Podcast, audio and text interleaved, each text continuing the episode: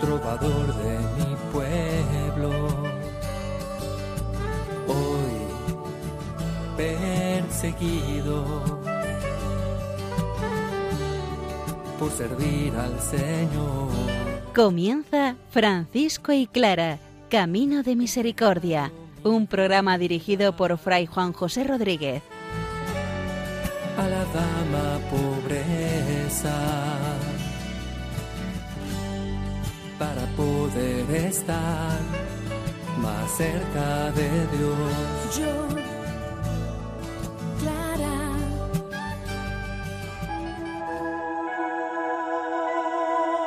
Todo me parece una desventaja comparado con el conocimiento de Cristo Jesús, mi Señor.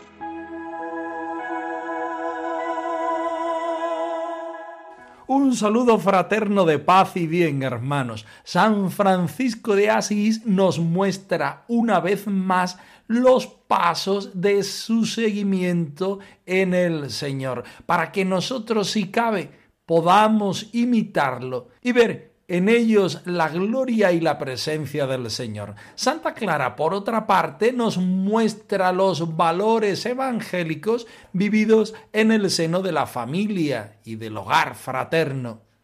Escuchemos una vez más la palabra del Señor, que ella sea la que nos anime a ser nosotros verdaderamente cristianos, si cabe, bajo la ayuda de San Francisco y de Santa Clara.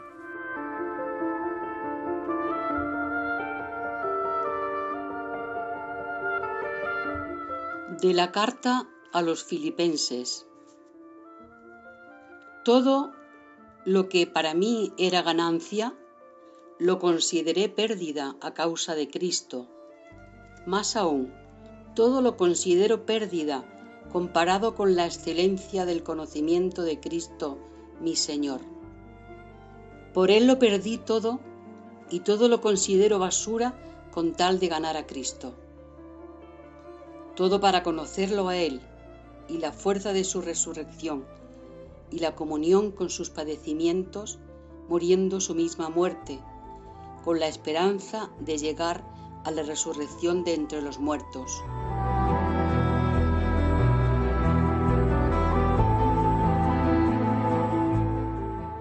Cuando estás con tu familia o con tus amigos, experimentas esa dimensión de gratuidad que entraña el verdadero cariño. No hay que demostrar nada, no es imprescindible hacer nada, no hay compromisos que cumplir o resultados que presentar. Basta sencillamente con estar junto a las personas que te quieren y a las que tú quieres.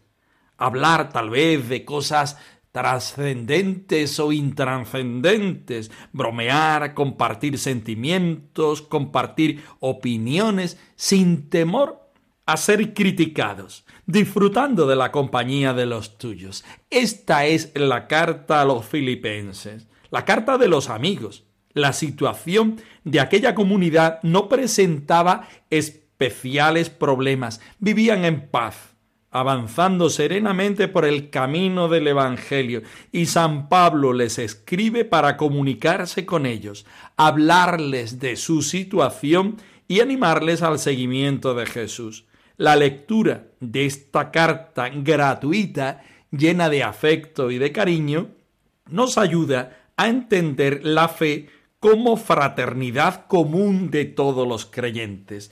Por eso, tomamos en este momento estos versículos del capítulo tercero de la carta de San Pablo a los filipenses, donde en un tono jovial, amigable, de amigos, de hermanos, San Pablo presenta el rostro de Jesucristo a sus amigos. Sin embargo, todo eso que para mí era ganancia, lo consideré pérdida a causa de Jesucristo, porque Jesucristo, para San Pablo, para San Francisco, para el cristiano, es el tesoro más grande. Todo lo considero pérdida en comparación con lo excelso que supone el conocimiento de Jesucristo, todo para conocerlo a Él y la fuerza de su resurrección y la comunión con sus padecimientos, muriendo su misma muerte con la esperanza de llegar a su misma resurrección.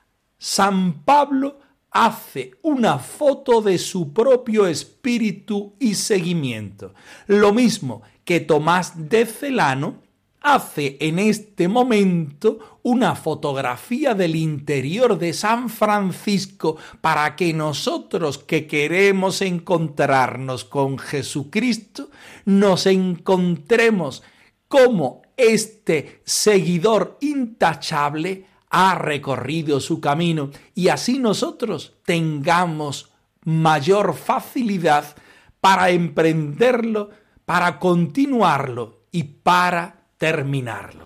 Y ciertamente aún estimo todas las cosas como pérdida por la excelencia del conocimiento de Cristo Jesús, mi Señor, por amor del cual lo he perdido todo y lo tengo por basura para ganar a Cristo, por amor del cual lo he perdido todo lo tengo por basura para ganar a Cristo. Para ganar a Cristo. Francisco emprendió el camino de perfección convirtiéndose en testigo e invitación para todos.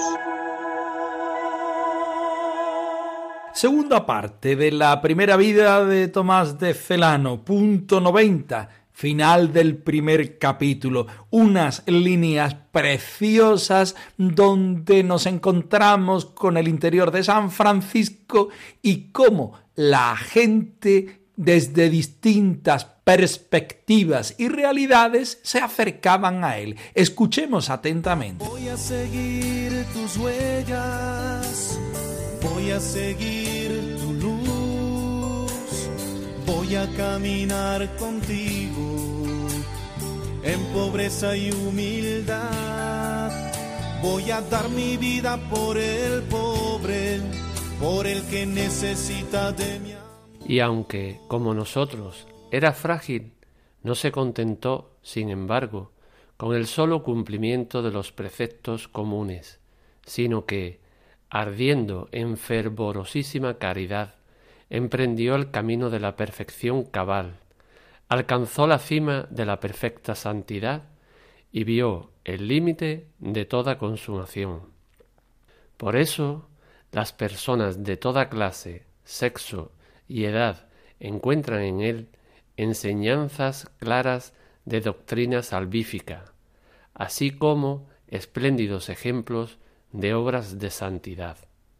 Si algunos quieren emprender cosas arduas y se esfuerzan aspirando a carismas más elevados, de caminos más excelentes, mírense en el espejo de su vida y aprenderán toda perfección. Si otros, por el contrario, temerosos de lanzarse por rutas más difíciles y de escalar la cumbre del monte, aspiran a cosas más humildes y llanas, también éstos encontrarán en él enseñanzas apropiadas. Quienes, en fin, buscan señales y milagros, contemplen su santidad y conseguirán cuanto piden. Y ciertamente su vida gloriosa añade una luz más esplendente a la perfección de los primeros santos, lo prueba la pasión de Jesucristo y su cruz lo manifiesta colmadamente. En efecto, el venerable Padre fue marcado con el sello de la pasión y cruz en cinco partes de su cuerpo, como si hubiera estado colgado de la cruz con el Hijo de Dios. Gran sacramento es este, que patentiza la sublimidad de la prerrogativa del amor, pero encierra un arcano designio y un misterio venerando que creemos es conocido de Dios solamente, y en parte revelado por el mismo santo a cierta persona. Por eso, no hay que insistir mucho en sus alabanzas, ya que la alabanza de éste proviene de aquel que es alabanza de todos, la fuente y el honor distinguidísimo que reparte premios de luz. Bendiciendo, pues, al Dios Santo, verdadero y glorioso, volvamos a la historia. Quiero ser otro Cristo, quiero ser libre como tú, Francisco. Quiero ser otro Cristo para llenar el mundo ser más humano cada día. Ser como tú, Francisco, para construir la paz. Partimos de la realidad que San Francisco de Asís, antes de ser santo, era una persona como cada uno de nosotros, frágil, pero él, sin embargo, no se contenta con el cumplimiento de los mandamientos de la ley del Señor, sino que quiere vivir el Evangelio de nuestro Señor Jesucristo de manera excelsa. Por tanto, emprende el camino de la perfección cabal, alcanza la cima de la perfecta santidad y vio el límite de toda consumación. Tres realidades que ponen límite a la entrega de Francisco aún sintiéndose persona. Por eso, aquellos que nos encontramos al Señor por medio de la persona de Francisco, Francisco puede sembrar en nosotros distintas actitudes. Habrá personas que encuentren en él enseñanzas claras, espléndidos ejemplos de obra de santidad. Es decir, que San Francisco los invite a ser santos. Otros, sin embargo, que quieren emprender cosas arduas y se esfuerzan aspirando a carismas más elevados, encuentran en Francisco la perfecta motivación y el perfecto intercesor para hacer estas acciones dentro del campo cristiano. Por último, hay otras personas que temerosos de lanzarse por rutas difíciles y escalar la cumbre del monte, aspiran más humildemente al seguimiento de Jesucristo. También estos encuentran en el santo de Asís las enseñanzas propias para ser santos de verdad. San Francisco desde su fragilidad es capaz de decirle sí al Señor. Y en él se operan distintas realidades que no vienen más que del Señor. En él podemos encontrar la motivación perfecta para, según nuestras cualidades, responder de distintas maneras al Señor. Sembrando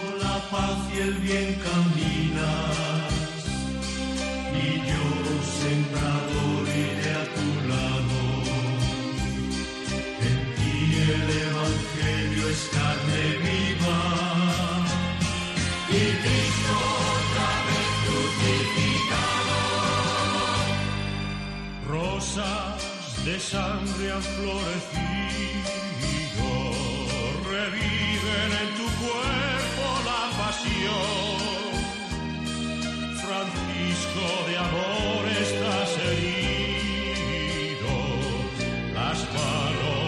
los pies y el corazón.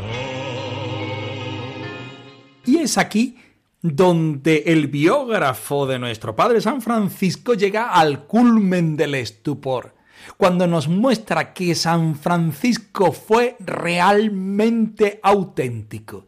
Es santo porque fue auténtico. Para ser santo no hay que ser totalmente fuertes, totalmente grandes, totalmente originales. Para ser santos simplemente hay que dejarse en las manos del Señor. Y como prueba de esta fotografía interior que el biógrafo nos está haciendo de San Francisco, nos muestra el galardón de los galardones de la vida de San Francisco, sus estigmas, aquellas señales de la pasión de Jesucristo que nos muestran de una manera externa, pero sobre todo interna, que San Francisco se hizo uno con el Señor Jesucristo porque quiso vivir la vida como la de Jesucristo, quiso andar los caminos de Jesucristo y vivió la pasión y la muerte del Señor como nadie en este mundo y en el camino cristiano. Así nos lo cuenta Tomás de Celano. En efecto, el venerable Padre fue marcado con el sello de la pasión y cruz en cinco partes de su cuerpo, como si hubiera estado colgado en la cruz con el Hijo de Dios. Gran sacramento este. No es solamente un milagro, no es solamente un signo que nos habla del Señor, sino que se nos convierte en un sacramento para que tú y yo seamos también capaces de vivir la pasión y muerte de Jesucristo de tal manera que nuestra vida, nuestra experiencia, nuestro proyecto evangélico e incluso nuestro cuerpo responda a la manera de Jesucristo. En Él se figura la imagen de nuestro Señor Jesucristo y Él es quien nos invita a nosotros a que esta experiencia se haga vida en cada uno de nuestros proyectos. Por eso, no hay que insistir mucho, nos dice el biógrafo, en sus alabanzas, ya que la alabanza de éste proviene de aquel, con mayúsculas, que es alabanza de todos. No miremos las cualidades de San Francisco que reforzamos, era débil. Miremos el rostro del Señor y mirando el rostro del Señor nos encontraremos con Él en él también encontraremos el rostro de San Francisco. su presencia con gran devoción, eleven plegarias al único Señor. Su palabra santa sea venerada y brille en nosotros la luz del toda la alabanza a Él, toda, toda, toda la alabanza a Él, toda, toda, toda la alabanza. Clara nos ayuda a crear ambientes fraternos y vivificadores. Clara de Asís, habitada por la vida y el amor.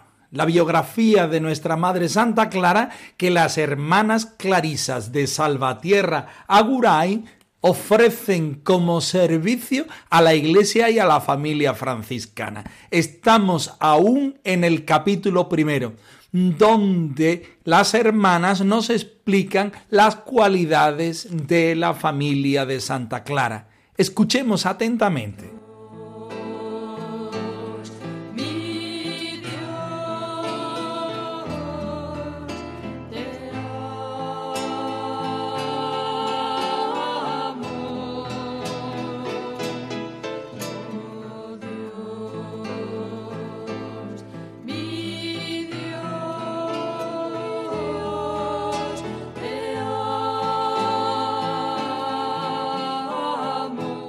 Clara desde su cuna recibe mucho de su madre y de todos los suyos afecto, ternura, valores, confianza.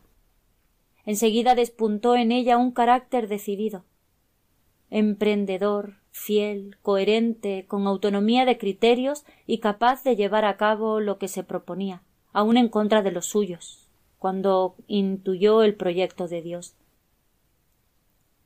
Vivió en un ambiente que le ayudó a desplegarse y la capacitó para relaciones libres y ricas desde la confianza y la libertad personal. Crece en un entorno donde Dios es una presencia viva y Clara despierta a una relación afectiva con él.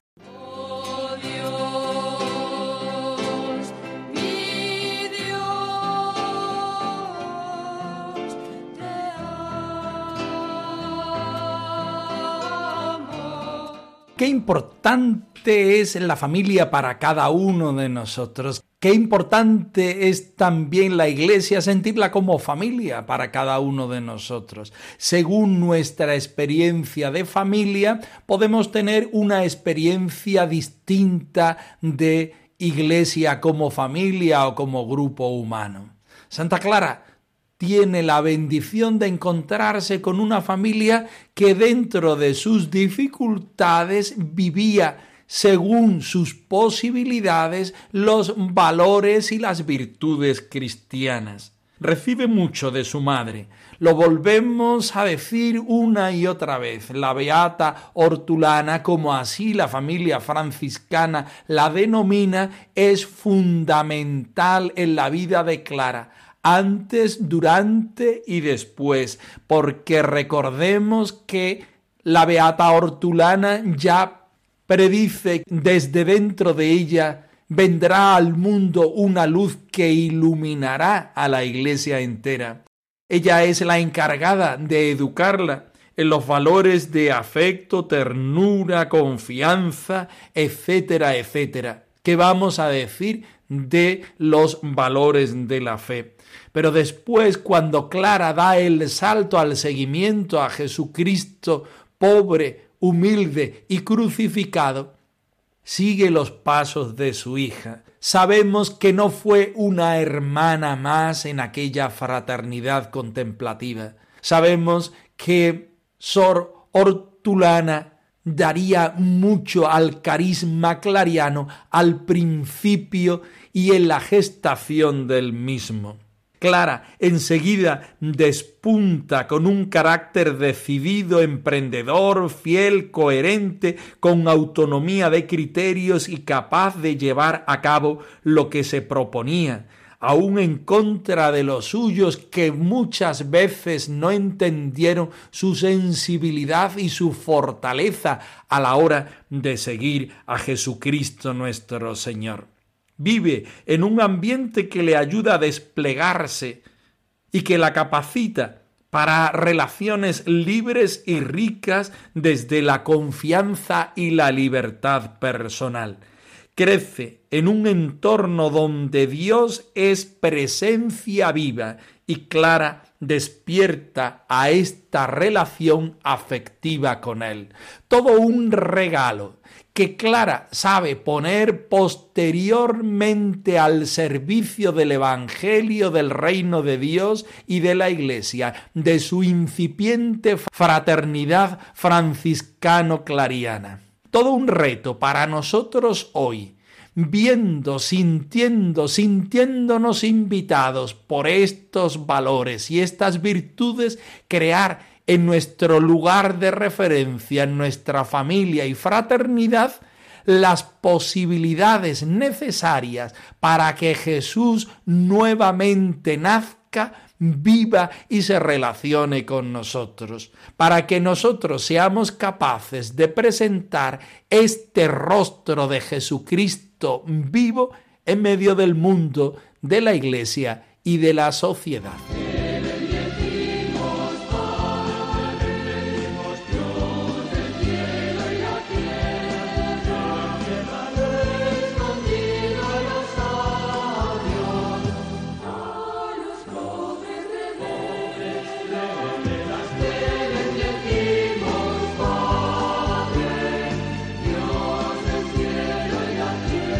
Francisco y Clara, arroba radiomaria.es. Os dejamos nuestra dirección de correo electrónico por si queréis poneros en contacto con nosotros en algún momento. Nosotros nos despedimos hasta la próxima semana, no antes sin ofreceros la bendición del Señor resucitado y encarnado al más puro estilo franciscano. Que el Señor os conceda la paz y el bien, hermanos. Por servir al Señor. Han escuchado en Radio María Francisco y Clara, Camino de Misericordia, un programa dirigido por Fray Juan José Rodríguez. A la dama pobreza